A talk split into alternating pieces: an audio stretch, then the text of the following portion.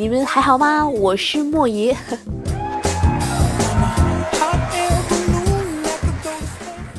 那这两天有人在微信上批评我了，嗯，就是说我最近没更新莫说电商是吧？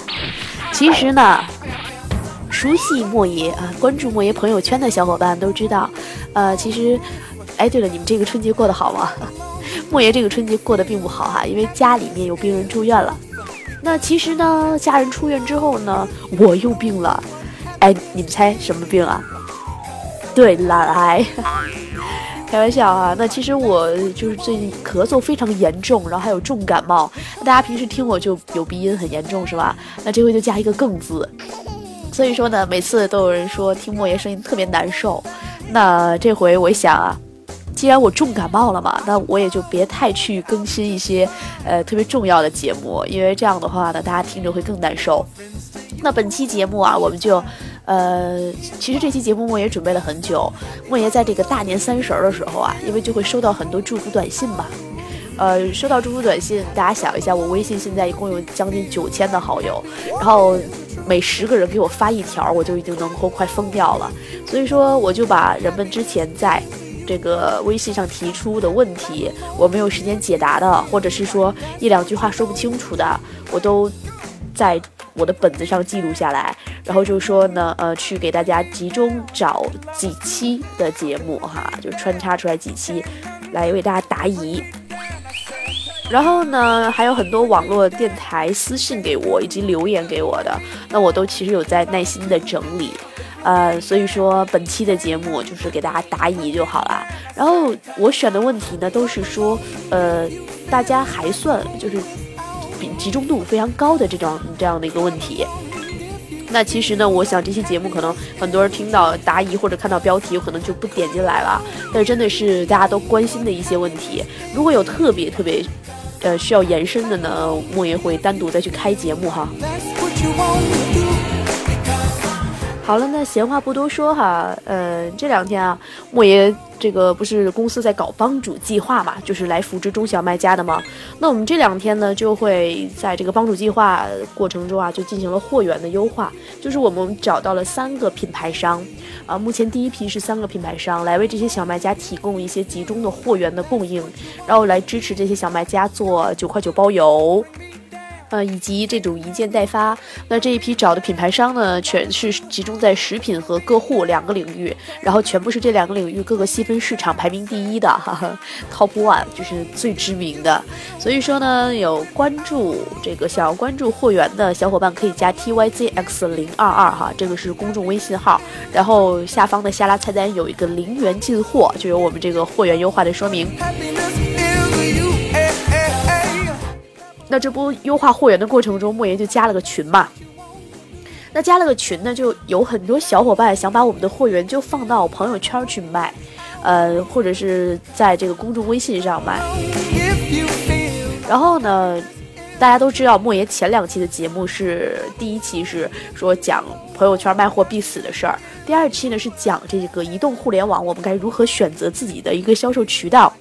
那其实，呃，这两期节目发了之后呢，小伙伴们就分成两派，有的人就说莫言你 SB 吗？为什么就说我们微商必死哈？其实呢，今天第一个答疑的内容就是写给所有微商的小伙伴，呃，莫言这两天就更新了这个 QQ 的空间，哦，我觉得好好古老的一个渠道哈，在 QQ 空间里面呢，就发表了呃我们在群里的一个聊天的记录。当时莫言是这样说的哈，呃，就是小伙伴问能不能把货源放到那上面去卖，放到朋友圈去卖，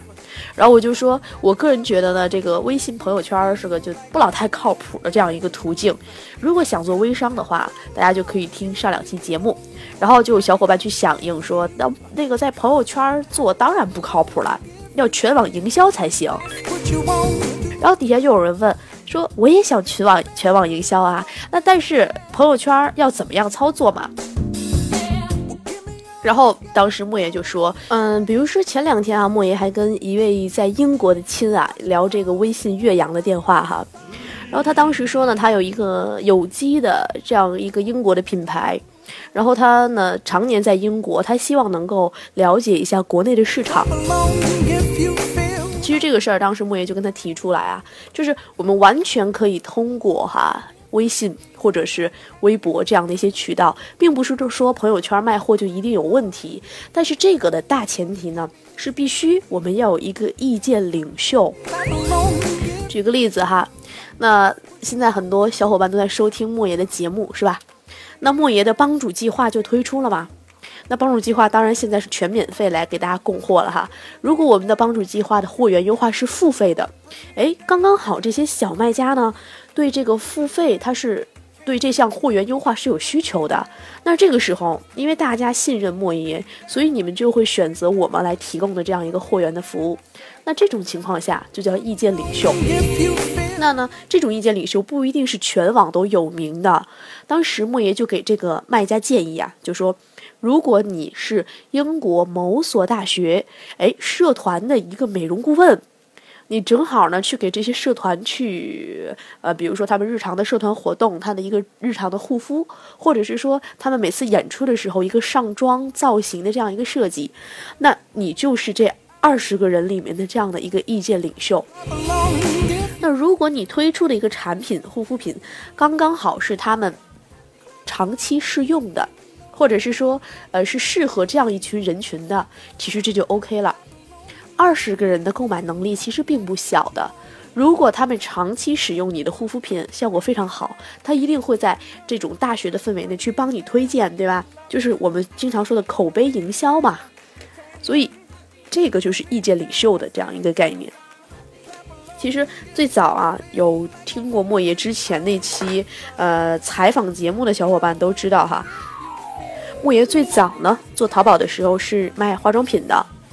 其实我在卖化妆品的这样的一个过程中呢，也是呃当时是有学校的社团资源，然后呢我就在学校的社团里面去给大家试用一些我们化妆品的那个小样，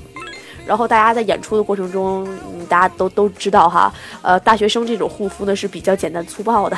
没有这么细致，然后他们演出的过程中可能就会临时需要一些。呃，旅行装的这种乳液，那这种小样的试用呢，就是拿人家东西手短嘛。然后因为大家相信我呢，就都会非常相信我推荐的化妆品。那我就是去研究他们的心态。然后这大学生他的消费能力普遍比较弱嘛，那我就会推荐他们一些性价比非常高的，比如说那种泡纸膜的那种爽肤水，大概十几块钱，但是呢，它确实是呃补水效果还算 OK。这个时候又又比较天然，又不含有酒精，呃，廉价，但是呢不低质，这样的一些产品推荐给他们，然后大家就非常信任我。然后后来呢，就是因为大家看图想方便一点儿，然后我就开了个淘宝店儿。可以说我淘宝店的起步呢，是我的很多的同学们在线上帮我去拍东西，嗯，他们帮我冲到了早期的信誉。这个其实就是当时我在艺术团的一个意见领袖的作用。但是现在很多的微商是什么呀？全网拉人。前两天我在朋友圈，我还看到有这个微商团队在晒图，就是说他的这个代理用了他们的方法之后呢，就第一天就拉了好多人，然后就这样一个加好友的截图说都爆屏了。然后我看到这个加好友的信息呢，全部是说什么什么红包啊，什么家人啊，什么小熊可爱啊，像这样的一些。手段呢？怎么来说？你可能会在百度贴吧上去发一些，你关注我的微信有红包，或者是说，呃，我我我去转一个泰迪熊这样的一个一些，就是相当于是一些欺骗人的这样一些方式。那你全网拉人，即便你的朋友圈像莫言一样有九千的好友，你让这九千的好友去买你的产品，这样的一些信任其实也是非常弱的，就是这样。那后来呢？莫言在干淘宝的时候也非常好玩儿哈。莫言是学医的，然后去医学实医院实习的时候呢，这一层的科室的护士和大夫就同样会因为我的这个亲情推荐哈，经常在我这买东西。那我到防疫站那边实习的时候呢，防疫站的大夫也会买我的东西。然后直到我毕业很多年，然后直到我这家公司成立了很多年之后，我都已经不再去卖化妆品了。然后这些大夫跟防疫站的。的这个好朋友们还是会打电话问我去要，因为当时呢，他们想买 BB 霜的时候，我是推荐了一款比较好用的 BB 霜。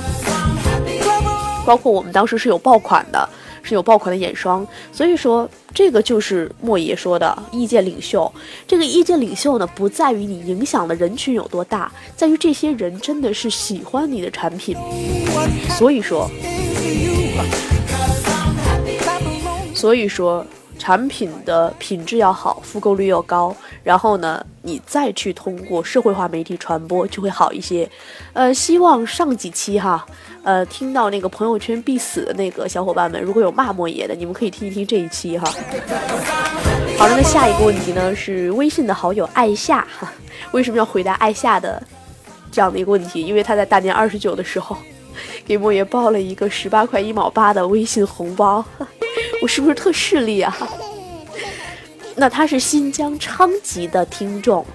那他给莫言留言就说呀：“莫言你好，我在新疆搞淘宝电商培训的，常给学生会听你的这样的一个脱口秀的节目，呃，哦，谢谢他哈。那在新疆搞电商呢，内地的很多模式是行不通的，那我有什么好的建议，或者给他支几招。”呃，那首先要说啊，莫爷在二零一四年的四月份哈，有幸去到新疆的阿克苏，呃，也是跟着一个培训机构去做讲课，然后到当地呢，莫爷会发现啊，这个新疆的人民啊，呃，比我想象中的要好很多很多，因为呃，在我的印象里哈，新疆这个地方，特别是给果农培训，他们可能对电商的这种意识非常弱。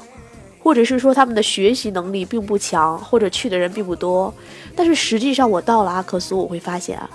一开始去是强制的拉着大家去的，就是跟他们什么农村合作社每年的这各种基金啊绑定，还有点名啊，还有签到啊，中途还要就跟我们上大学一样，中途还要点一回名，然后大家还要合影照相。但是真正学习的过程中，新疆的这些果农，他对电商的这种。学习的热情是非常高涨的，这甚至要比莫爷在天津哈哈给这些传统行业培训的热情还要高。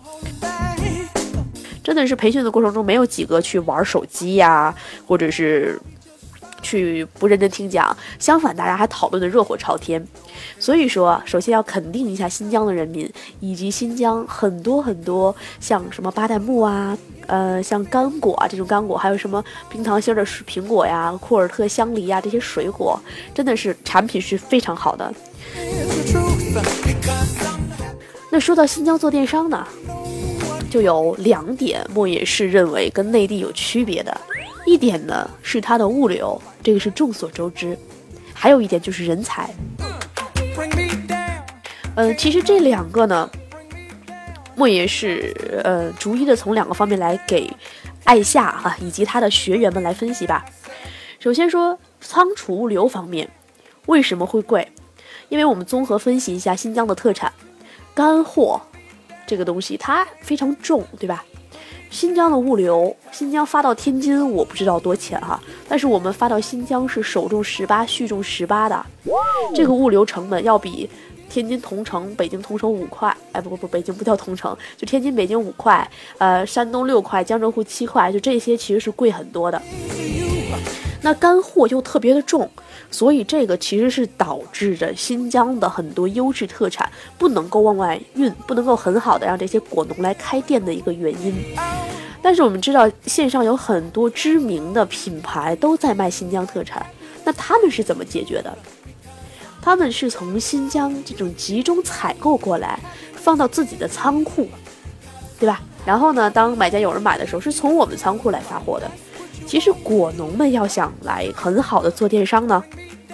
也可以去借鉴这样一种方式。我们要知道，在很多物流发达的区域，都有提供仓储和物流外包的这样一些公司。呃，比如说在江浙沪一带，你像常熟啊，嗯，像这个萧山那边都有这种做仓储物流的。包括天津有很多，天津的武清是很多电商。平台仓储集中的地带，包括自贸区批下来之后呢，有一些跨境电商平台，它的这个仓库是放在天津的自贸区跟保税区的。所以说，新疆的人民啊，你们完全可以把仓储去托管出来，这个是呃，不光是针对新疆，你像西藏啊、甘肃啊啊这些物流不发达的区域，我们都可以这样来来来使用。那这样，其实你一次性的把仓储物流分包出来之后，你是只承担了一轮的这样的一个运费。那当你做终端销售的时候，你给买家发货的时候，它的物流成本，因为这些仓储物流的这样外包公司，他们是每天大量的往外发货，所以说呢。他们相对每单的发货成本就非常低，他们能跟快递公司谈到一个非常低的价格。那我们要支付的呢，就是按单支付费用，同时我们来提供一些打包发货人员的这样的一个费用，以及包装材料费。基本上一单呢可以控制在八块到九块。大家想一下，这样对新疆人民来说，它的物流成本降下来之后，做电商就会更容易一些，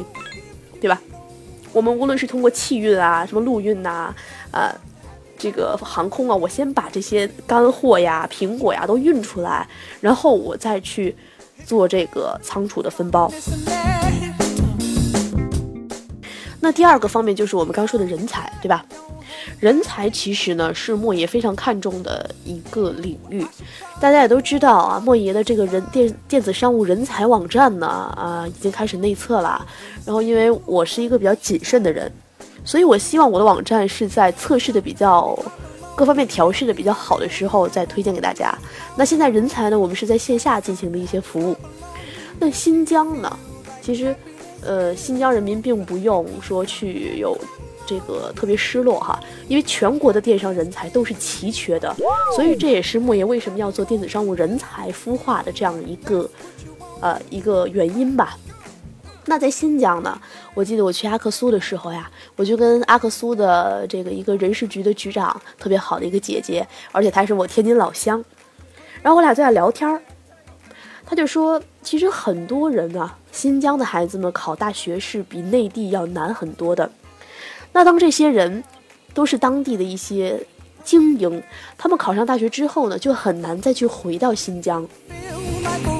这个就是新疆面临最大的问题。那他当地的这些果农呢，可能本身的一个受教育程度就会低一些，你让他们去学电商，他们又有实际的困难。所以说，如果想要在新疆当地搞好电商，你就一定要解决人才问题。那同样，刚才我们仓储物流可以外包，对不对？人才我们同样也可以外包。那莫言的公司这几年一直在做电商的代运营。那其实我我个人会对代运营的这样的一个行业会比较了解。那目前随着我们内地地区，特别是一些一二三线城市的人员成本的上涨，代运营其实越来它要承担越多的。这样一个人员成本，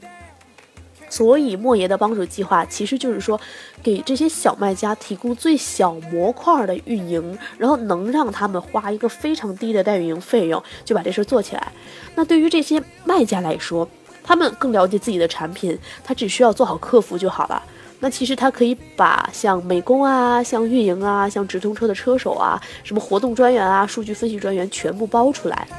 这个其实就是解决人才的一个早期的一个，嗯，就是就是一个非常简单的方法吧，但是它不一定长远，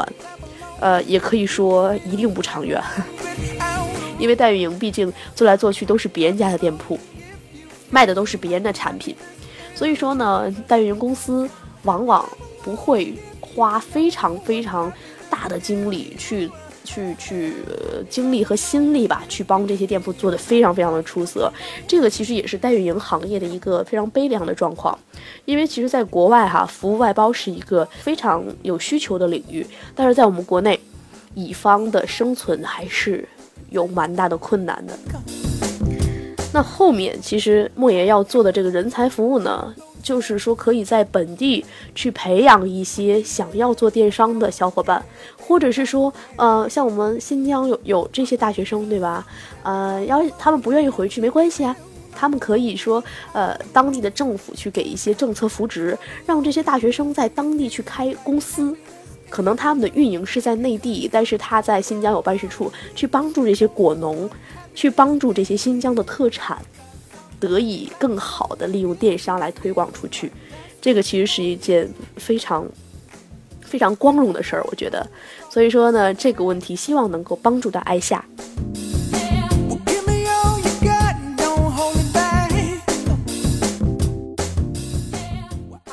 那下一位朋友呢，是微信的好友牧草。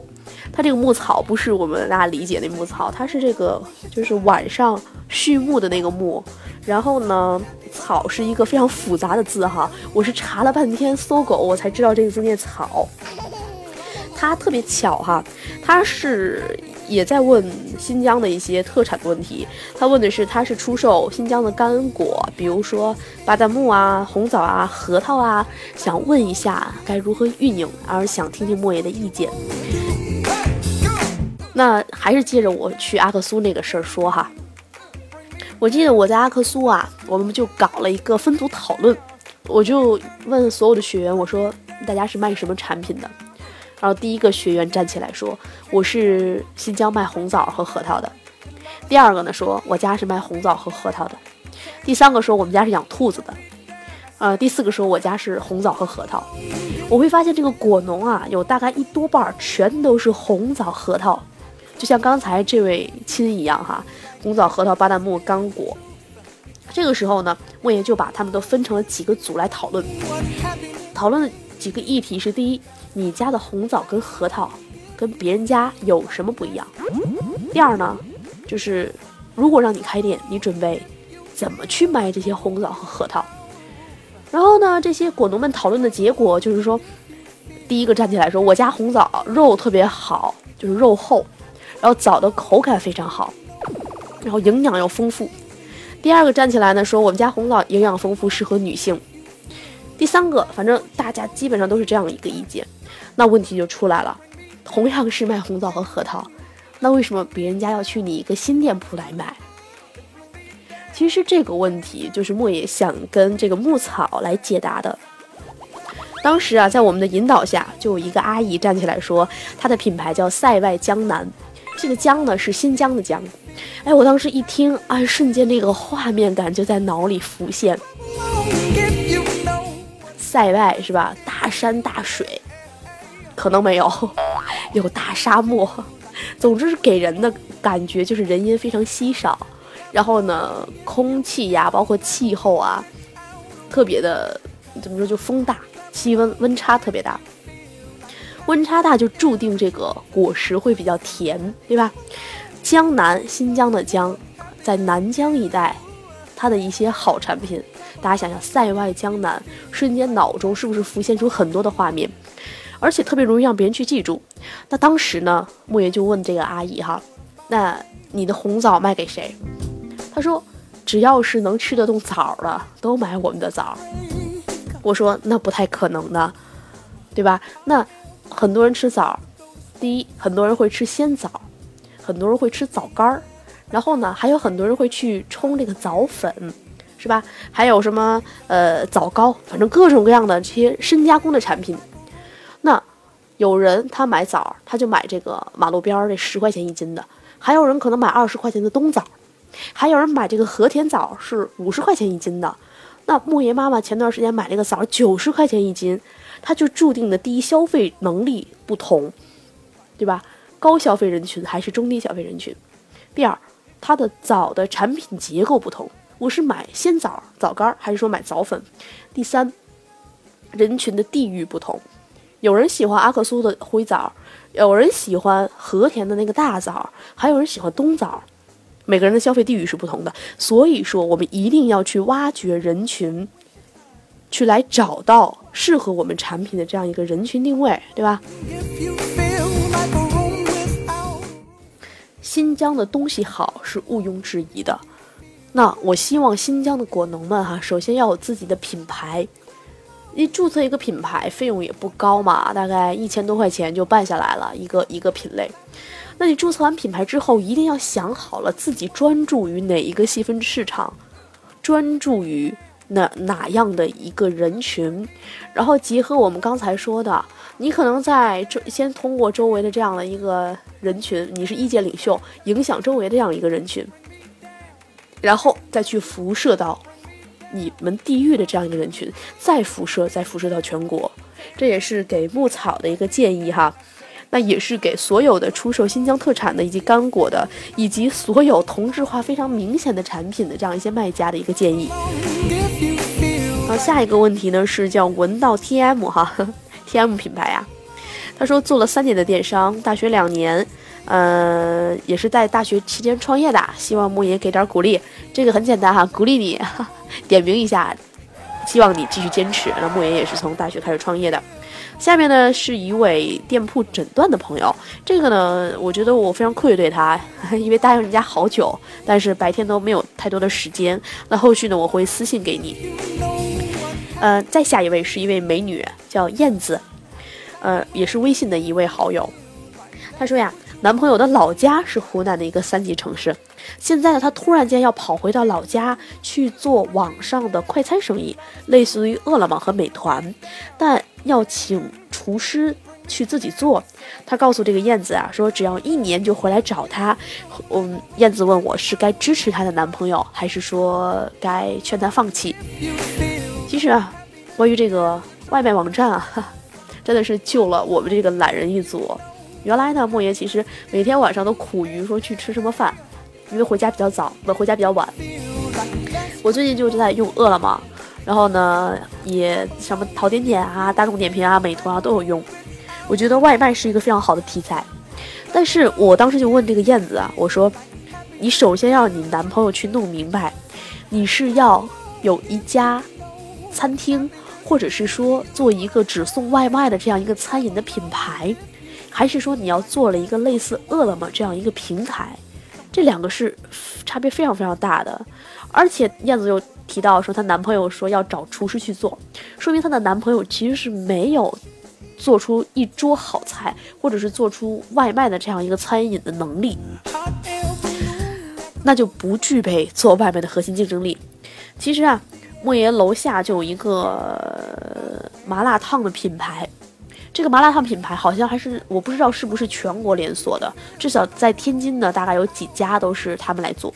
然后他们呢就会在像大悦城啊，像一些银河广场啊这些特别集中的商业带去发这个宣传单和 DM 刊，还有这个写字楼楼宇之间。然后他们的这个麻辣烫呢就只提供外卖，不提供堂食。其实是利用这种互联网思维哈，把他的麻辣烫的客户体验做得非常好。呃，我只吃过一次我就闹肚子了，其实，所以后来我就不吃了。但是我同事他们就经常订，因为它的这个包装盒就会非常漂亮，同时它的所有的这个呃 DM 刊的印刷，就是把这个菜呀印刷的非常鲜亮，设计的非常非常好，而且他会会定期送你个水果呀，送个这个餐这个饮料啊，包括它的提袋、它的筷子，每一个细节都设计的非常 OK。其实我们根本看不到这样的一个麻辣烫商家，他是在哪儿煮的。他是说，他有可能就在我们后面一个民房，或者是